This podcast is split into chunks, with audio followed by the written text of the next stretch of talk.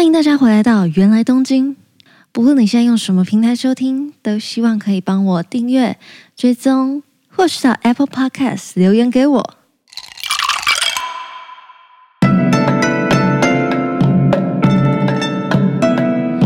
おかえりなさいませ。距离上一次讲中野。 已经过了一段时间了。如果是一直都有在 follow 原来东京的听众，应该不陌生。我去了东京交换两次，然后一次是住在平井，一次是住在中野。那住在中野的这一次，才是我真的外宿在日本，自己租房子，然后租一个公寓，跟几个朋友一起。过得真的比较像是在地生活的感觉，不是宿舍，然后也没有学校的管理的那样自己租房子的生活。说到租房子，其实我现在就想来跟大家聊聊我最近搬家的一些事情。我不知道我有没有在 Podcast 上面提过，但是其实我是台中人，然后从高中毕业之后来到台北。念书跟生活，念大学的期间，大部分的时间都是住在学校宿舍的。但是因为我们学校的宿舍分不同校区，同一个校区有分不同的分社，所以在我印象中以来，上大学之后大一大二，每一个学期我印象中都在收东西跟搬东西，然后一直到大二。结束的时候，我把全部的东西从台北搬回家，准备大三要去到东京念书。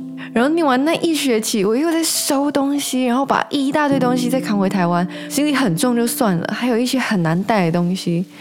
我那时候好像带了两个二十九寸的行李箱，两个旅行袋，一个随身包，还有一把旅行吉他。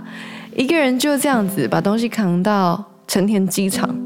然后再扛回台湾，紧接着回到台湾之后，我又再从台中把东西再搬来台北一次，就结束那个学期之后，我又把东西都再搬回家，因为又要准备大四上学期再飞去东京一次，就是这样子一直巡回，台中、台北、台北、台中、台中、东京、东京、台中、台中、台北，一直巡回，一直在搬东西、收东西、搬东西、收东西。然后一直到毕业之后，我在台北，嗯，住过几个地方，不过大多数的生活圈都还是在大学附近。一直到最近，我终于离开我生活很久、居住很久的师大一带，然后搬到一个新的住处。不知道大家是不是有很多像我一样是北漂的小孩，然后可能会经历一些搬家、找房子。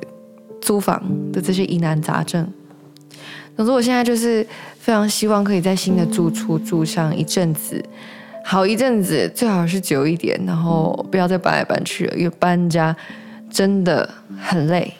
好嘞，回到今天的主题，今天主题继上一次的中野生活篇，今天要说的是中野美食篇。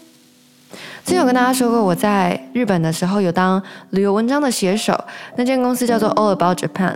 然后呢，我有写一篇文，就是在介绍中野附近的好吃的东西吧。我有一点不是很确定我的那个标题到底下什么了，我把链接放在资讯栏，如果大家有兴趣浏览文章的话，可以再点进去，里面也有文字版比较详细的介绍。在中野生活篇的时候，有跟大家说，我住在中野的南口，中野的北口比较多吃的，跟办公大楼啊等等。那南口就是过了一段路之后，一大片都是住宅区，很安静。然后，住宅区 的下场就是，其实有时候大半夜想要吃东西，会没有太多选择。我记得我之前最常吃的，我也在 Podcast 跟大家说过两百次的一间。中华饺子店，饺子の满洲就是一个中华饺子店，饺子就是饺子，满洲饺子。我比较常其实是去买外带的冷冻煎饺，然后再去对面的马路一丸井百货。我之前也有提过，嗯、我会在里面的一间异国食品的超市吧，叫做卡路迪，买比利时啤酒。对，这就是我最常最常吃的在中野的饮食组合。饺子跟比利时啤酒，除了这个之外，我还非常常吃一间中华拉面店。那中华拉面店离我家，我觉得应该是距离我住的地方最近的一间拉面店了。在去日本之前，并不是一个拉面人。所谓的拉面人，就是爱吃拉面的人。我本来就没有很喜欢吃汤面，去到日本之后，一开始也真的没有对拉面有太多好感。也就是说，平常如果有麦当劳跟拉面可以选的话，我会选麦当劳的那种程度。嗯，一直到我后来住中野，经历了几次晚上可能九点想要吃晚餐，但是不知道吃什么，然后就走去这间中华拉面店，它就是 Saikoro。吃了几次之后，我就发现我开始对拉面有一种依存的情感，就是。像我现在想要东京拉面，我第一个想要这间店，因为它很好吃吗？其实我觉得普通，它就是一个边边角角小小间的店，里面放着很潮的音乐，就是一件好像也很难说出那个所以然，但是因为跟生活连接之后，它开始代表着某种情感。我觉得这间拉面店要不是我住在中野的话，它就是一个随地的拉面店，但就是因为。我住在那边，然后在念书的时候，呃，冒着东京半夜的寒冬，这样子吹着冷风走过去，好不容易只剩下这间店可以吃，因此而赋予它的一种特殊的情感投射。我记得之前有人问过我说，我为什么那么喜欢东京？我觉得很多问句啊，都会让我没有办法很。简单的回答是因为，像在这个问句里面，你为什么那么喜欢东京？我就会想，我喜欢东京吗？我喜欢的是东京本人，观光的时候东京，生活起来的东京，还是我喜欢的是我体验过的东京生活里面印象中的东京，还是我喜欢的是？我想象出来的东京，因为我现在人在台湾，我可能美化了一些东京的生活，然后对那边还有一点向往，所以我很喜欢东京。我就会一直在想，嗯，到底是我喜欢哪个东京？我觉得如果还是得一言以蔽之的，很很大略的给出一个 yes or no 的话，我一定会说，嗯，我是喜欢东京的。但如果要详细的说，我喜欢什么样的东京呢？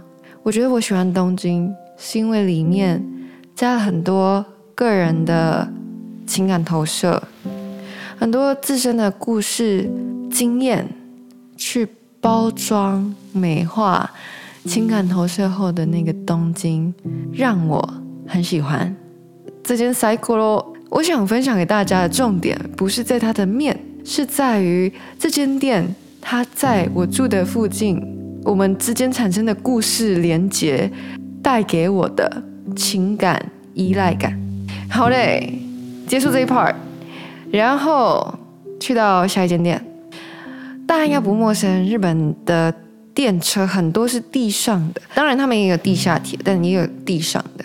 常常看日剧，不是男女主角可能会在那个沿线这样子奔跑吗？还是他就会定格在那个呃电车通过的画面，然后就会有那个轰隆轰隆轰隆轰隆的声音。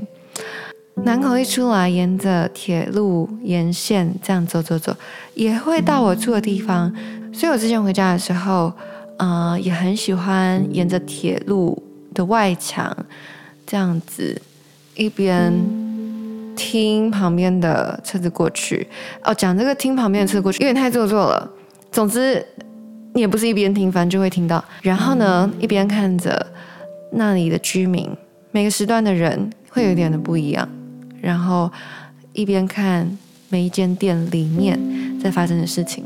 我记得有一间店，我每次经过，每次都觉得有一点想进去，但又碍于这间店真的离我家太近，我就觉得我干嘛不回家，所以就一直没有去。这是一间昭和式的老咖啡店，它完全不特别，也不是那种什么在地名店，并不是，它就是一个昭和老咖啡店，叫做 Fuji 咖啡，很很小。然后不特别，我后来后来真的有去了，也没有到很好喝。总之，这个的分享点一样是要跟大家分享那个情感依赖的感觉。这间店我对它最大的印象就是它里面永远客人都是我觉得六十岁以上的老人家。我是一直到二零一九年的秋天又再去东京旅行的时候，为了想要寻找一些我的东京记忆，才又去到了中野。然后那一次我就跟我一个朋友约在那间咖啡店，也就是为什么我知道他的咖啡真的没有很好喝。我刚刚以上跟大家分享这几间店啊，嗯，很推荐大家吃吗？还好。但是我觉得他们很有分享的价值。如果大家想要听一些，诶，真的是推荐、值得一听、值得一吃的食物的话，我也有准备几间。然后这几间他们是在中野的北口。其实中野北口有一间我超爱吃的西安刀削面。去到日本吃刀削面很奇葩吧？因为就很想要吃一些中华料理，本来想要推荐给大家，但是因为它，我猜可能因为疫情还是怎样，总之现在它的 Google Map 上面显示它已经永久停业了。在中野北口一出来就会看到车轮饼，那间车轮饼我觉得它很好吃，它有分很多种口味，我最推荐的是紫地瓜口味，他们都会在不同的口味上面烙印不同的字。比如说，可能会有一个车轮饼上面就印一个秋，还是印一个什么字这样子。我我觉得这很可爱，我觉得是这么好行销，因为这样，然后我就会常常买不一样的口味，觉得很可爱。好那，这是第一个车轮饼。如果大家未来要去到中野的话，不妨在中野一出站的时候买个车轮饼。以上中野美食篇分享给大家。我最近在新的住处也一直在挖掘新的。嗯，很喜欢去、很常去的那种店，目前已经有一间了，是一间很好吃的豆浆店。好嘞，以上就是今天的原来东京，那么我们就下周见，拜拜。